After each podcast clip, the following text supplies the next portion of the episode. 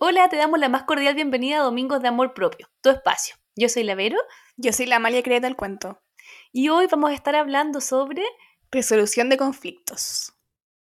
Qué importante es aprender a solucionar bien nuestros conflictos. Sí, como desde el conflicto que tienes con la persona que está al lado tuyo hasta el conflicto que tienes contigo mismo, porque todos hemos lidiado con conflictos que tenemos nosotros mismos y a veces nos cuesta mucho trabajo y tiempo de sacar, salir adelante y solucionar ese conflicto. Entonces, pero yo te iba a preguntar, ¿cuál sería como la, lo ideal como para resolver un conflicto? Ya sea como con otra persona y también con nosotros mismos. Creo que aquí lo fundamental, independiente de que cada situación, persona es distinta, entonces es imposible ahí tener como la, la, receta mágica, creo que lo fundamental es no evadir el conflicto. Creo que esto parte en la medida en que tomamos conciencia de que existe un conflicto que tenemos que resolver y resolverlo no es fácil, porque involucra eh, ser valiente muchas veces, tener que enfrentarte a otra persona o en el caso de uno mismo enfrentarnos a las cosas que nos duelen. Y creo que lo que sucede es que muchas veces por no solucionar conflictos, nuestros conflictos, tanto eh, personales como interpersonales, también se agrandan. Y comencemos a evadir, ya sea, por ejemplo, cuando tenemos un conflicto con nosotros mismos, empezamos a evadir. ¿Cómo evadimos? Por ejemplo, eh, salir todos los fines de semana y tomarte todo y quedar borrado y no acordarte de nada. O empezar a ingerir droga. También el tema de, eh, no sé, por ejemplo, cuando tenemos problemas, yo igual lo he hecho, pero después hablo conmigo misma. Pero, por ejemplo, salir a comprar y comprarte todo como para olvidarte del problema que tuviste contigo mismo. ¿Quién no lo ha hecho? ¿Quién no lo ha hecho? ¿Quién no lo ha hecho? Todos hemos hecho eso.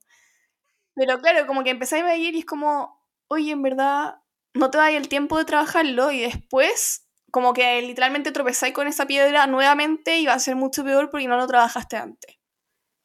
Exacto, son estrategias en el fondo que tenemos como para eh, aliviar el dolor, el conflicto de ese momento, pero son súper temporales. Porque, por ejemplo, si uno dice, ah, me voy a tomar un copete, quiero olvidarme de este problema, ya, perfecto, a lo mejor te vaya a olvidar esos cinco minutos y los vaya a pasar bien, pero el problema sigue ahí no estamos solucionando nada, son soluciones temporales, soluciones parche, por lo tanto, para solucionar un conflicto tenemos que enfrentarnos a él, porque no se van a solucionar por obra y gracia del Espíritu Santo, se van a solucionar en el fondo en la medida en que somos conscientes y nos hacemos cargo.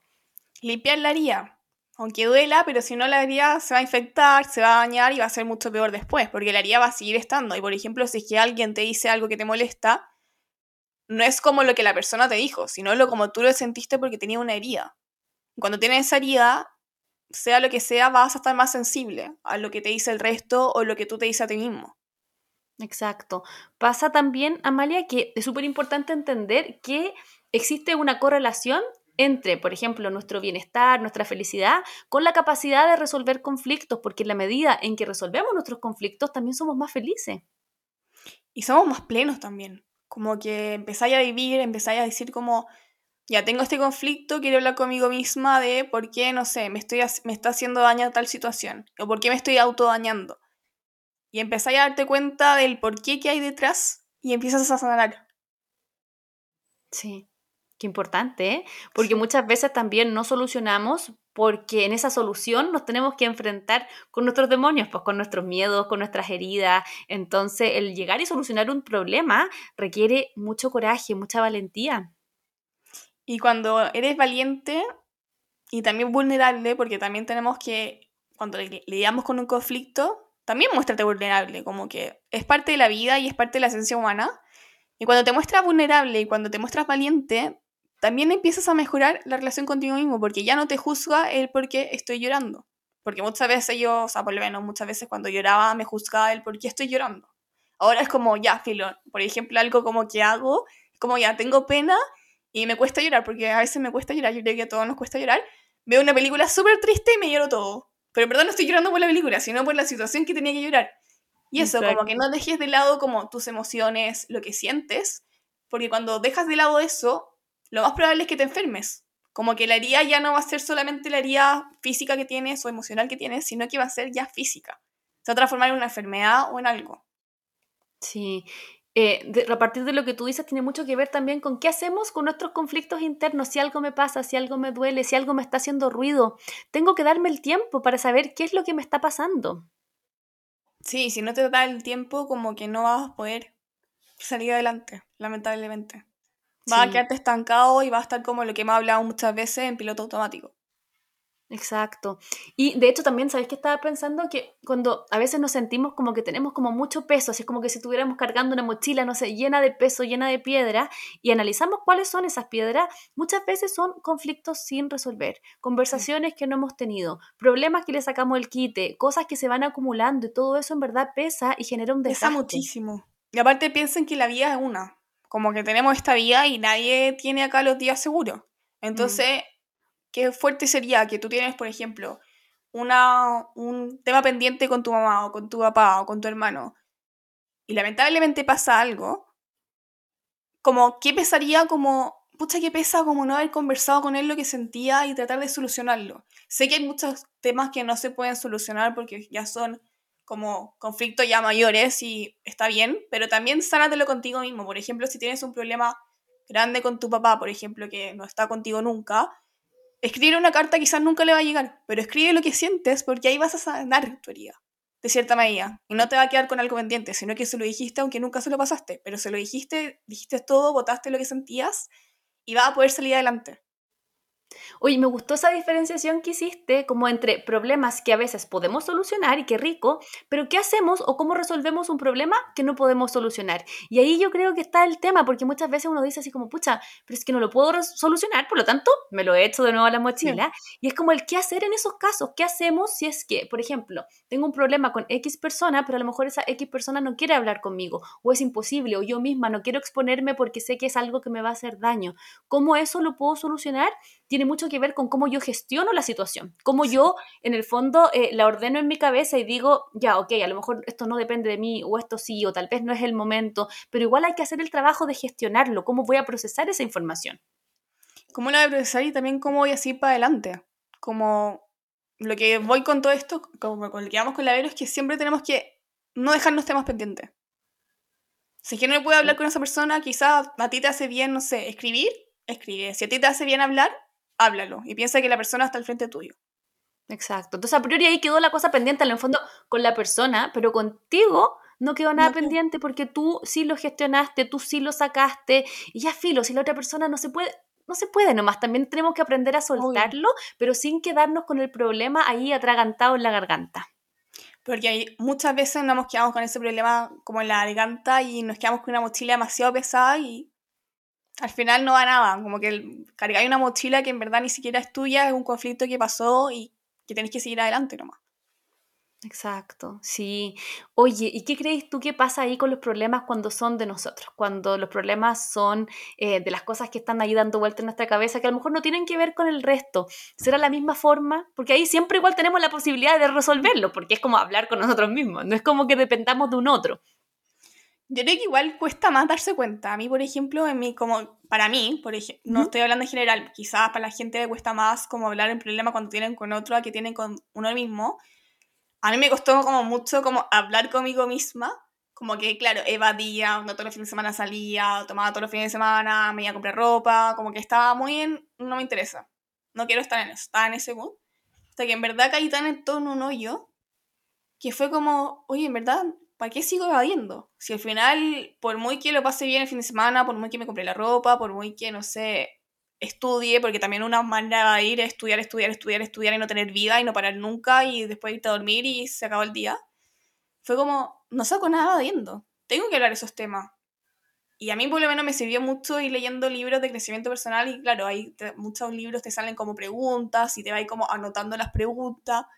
Entonces eso, como escribir, a mí me sirve mucho escribir y también muchas veces hice ejercicio como imaginarme que estoy, o sea, hablar con, literalmente conmigo misma y decirme como lo que siento, pero para mí era más fácil escribir, entonces yo creo que una manera fácil es escribir y decir como lo que sientes de ti mismo, como esas batallas internas que tienes contigo mismo, porque son buscar la raíz, siempre buscar la raíz, creo que es demasiado importante buscar la raíz como del por qué viene eso. Súper importante, Amalia, sí, comparto totalmente lo que estáis diciendo y darnos el tiempo y el espacio para estar con nosotros, porque muchas veces tenemos este ruido interno o nos están pasando cosas, entonces hay que darle el espacio, porque si seguimos funcionando, estos problemas nos van a seguir pesando. Entonces, creo que, bueno, a partir de este capítulo, creo que es importante que te des el tiempo de pensar qué cosas a lo mejor me están generando este ruido interno, qué me duele o qué todavía me está haciendo como, como así como, mm, mm, algo pasa aquí, alguna espinita darle espacio y lo otro que cuando encontremos lo que es, tratarnos bien, porque muchas veces también nos recriminamos, ah, es que esto es culpa mía porque yo hice tal cosa, entonces poco más y me lo merezco. Entonces todo esto desde un trato compasivo y desde un trato también que nos invita al auto perdón, a perdonarnos. Sí. Y cuando te perdonas a ti mismo y también perdonas al resto, pucha que la mochila se van bajando las piedras, como que vais sacando las piedras encima y te quedas con una mochila mucho más liviana y es como, qué rico haber perdonado. Y ojo, perdonar no significa que no te olvides, o sea, no es como ya borrar ni cuenta nueva, no. Perdonar es decir, ¿sabes qué? La otra persona se puede equivocar, quizás tiene, no sé, buscar como más o menos su biografía, quizás esa persona tiene muchos conflictos internos y por eso te hizo daño. Y también como tú cuando te hiciste tanto daño a ti mismo, también fue porque tenías muchos conflictos internos. Entonces cuando ves como más la biografía de esa persona y, y de ti mismo, empieza a entender cómo ya esa persona se pudo equivocar, está bien. No lo quiero ver más si es que en el caso de la otra persona que no la quieres ver más, pero yo por lo menos estoy con la mochila más liviana y puedo seguir con mi vida. Tal cual. Y eso nos permite avanzar, nos permite crecer, nos permite no quedarnos pegados, porque cuando tenemos conflictos sin resolver, lo que pasa es eso, que nos quedamos pegados con situaciones, con personas, con momentos de nuestra vida, y la invitación siempre es al crecimiento. Sí, por ejemplo, vi, leí un libro cuando me fui de viaje, que era eh, Encuentra tu persona vitamina y el otro, ah, cómo hacer para que te pasen cosas buenas. Y el cómo hacer que te pasen cosas buenas, habla mucho del tema que cuando no perdonas y cuando tienes como mucha carga emocional, terminas enfermando. Desde, por ejemplo, el cáncer, como que ahí te he mostrado como científicamente, no me acuerdo bien los datos, pero que el cáncer viene mucho de emociones no trabajadas y problemas, conflictos que no trabajaste en algún minuto. Entonces, claro, si es que tú no empiezas a sanar como esos conflictos que tú tienes, no todas las personas van a tener cáncer, no, pero sí muy probablemente que te va a pasar algo que te va a sentir mal y que va a terminar enfermo. Porque de alguna manera esa herida tiene que salir. Sí, como entender que todas estas cosas de alguna u otra forma pasan la cuenta, ya sea a corto plazo, a largo plazo, entonces darles la importancia que se merecen, porque por algo está ahí, por algo duele, por algo está ocupando espacio, por algo pesa. Eh, entonces, si es que tiene esas características, hay que darle el espacio de poder sanar y de poder entender en el fondo qué está pasando ahí. Por supuesto. Así que esa es la invitación del capítulo de hoy, a que reflexionen nuevamente. Siempre te vamos a invitar a reflexionar.